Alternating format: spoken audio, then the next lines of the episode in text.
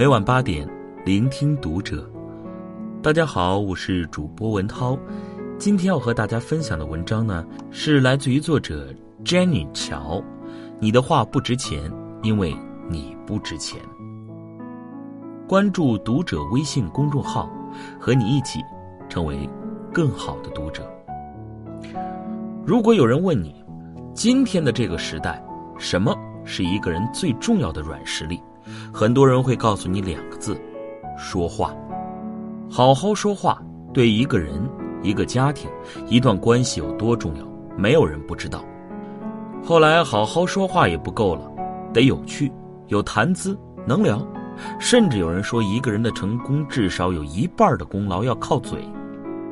可是最近这些日子，总有人来问我，为什么我看了很多书，上了很多课，自己敢说了，也会说了，可为什么生活和工作还是没有改善呢？让我印象最深的是一个去年刚毕业的小姑娘，腼腆羞涩，不喜欢和不熟悉的人说话，可偏偏还被分到了公司里平均年龄最大的部门，号称“妈妈军团”。每天聊的都是些育儿攻略和持家指南。她一个连男朋友都没有的人，半句也插不上话。吃饭的时候总是自己缩在角落里默默的喝水，不能融入同事的圈子，对她来说是沉重的压力。于是她买了一堆育儿书，追着各种婆媳剧，为了和同事们有的聊，煞费苦心。终于，过去插不上话的话题，终于能侃侃而谈了。可她还是没找到自己的位置。坐在饭桌上，每次抛出一个话题，依旧各种冷场。于是他抱怨：“好好说话一点也没用，融入一个新的圈子比登天还难。”可能很多人都有这样的经历吧。无论多努力，说话多好听，在别人眼里都是空洞乏味，甚至根本没人在意你会不会聊。可是明明同样的话题，换一个人提，大家就能聊得热火朝天。哎，明明笑话一点也不好笑，大家也乐得毫无违和感。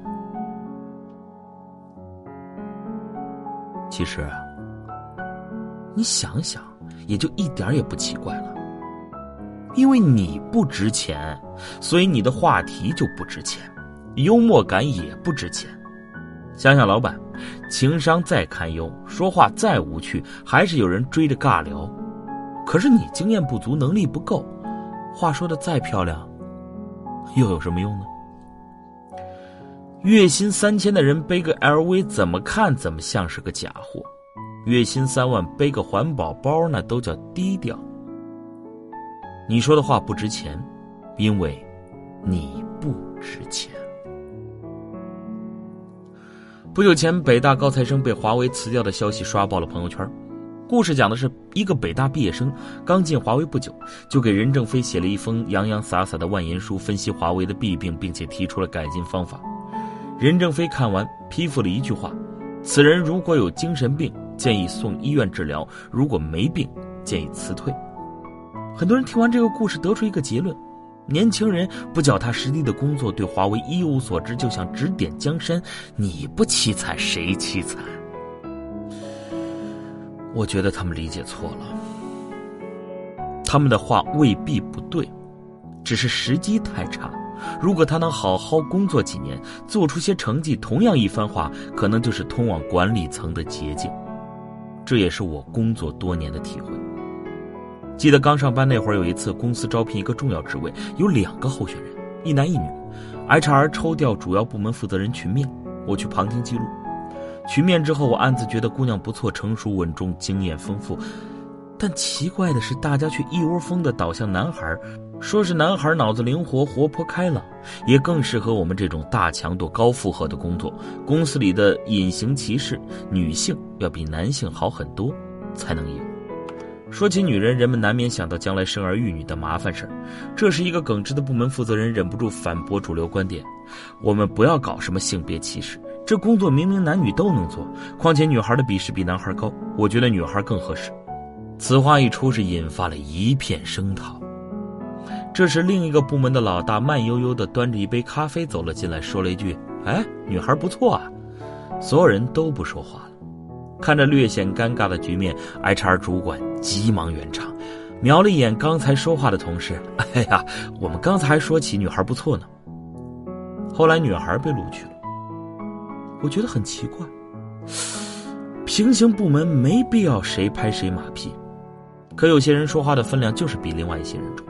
后来我懂了，话的内容永远比不上话的主人。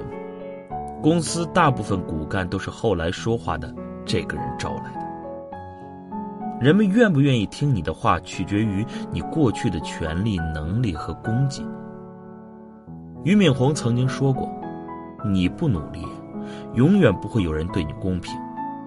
只有你努力了，有了资源，有了话语权，你才可能为自己争取公平的机会。”话语权的英文是 “bargaining power”，power 在后。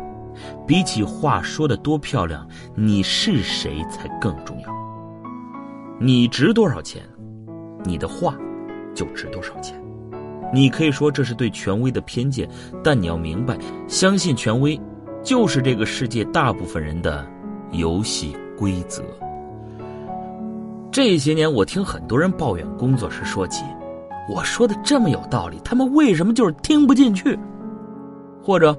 某某领导和我想的都一样，他也没什么了不起。哎，说实话，人和人之间最可怕的差距是你看不见差距，你只听到他说了什么，没看到他是谁。世界首屈一指的社会学家罗伯特·西奥迪尼在《影响力》中提到过六条说服别人的原则，其中有一条就是建立你的权威。同样一句话，不同的人说出来，效果截然不同。有时我觉得很多人对话术太过迷信，以至于忽略了一件更根本的事儿：你得先把事情做好，才谈得上技巧。想想生活里的这两类人，你就懂了。有一类人说话让你尴尬的要命，出口就觉得情商颇低，但就是做事靠谱，无论和谁合作，工作都妥妥的完成好。还有一类人，幽默风趣，能言善道，你说什么他都点头称道，可除了态度好，一无所有。这两类人，你想和谁交往，简直是一目了然。情商无法填补实力的缺陷，因为它只能锦上添花，而不能雪中送炭。我一直相信，软实力和硬实力同样重要，但得有个优先顺序和轻重缓急。就像化妆，皮肤的底子不好，再贵的化妆品也遮盖不了。所以啊。别再傻傻的认为好好说话就能改变命运，你得明白，要让自己的话值钱，你得先给自己充点钱。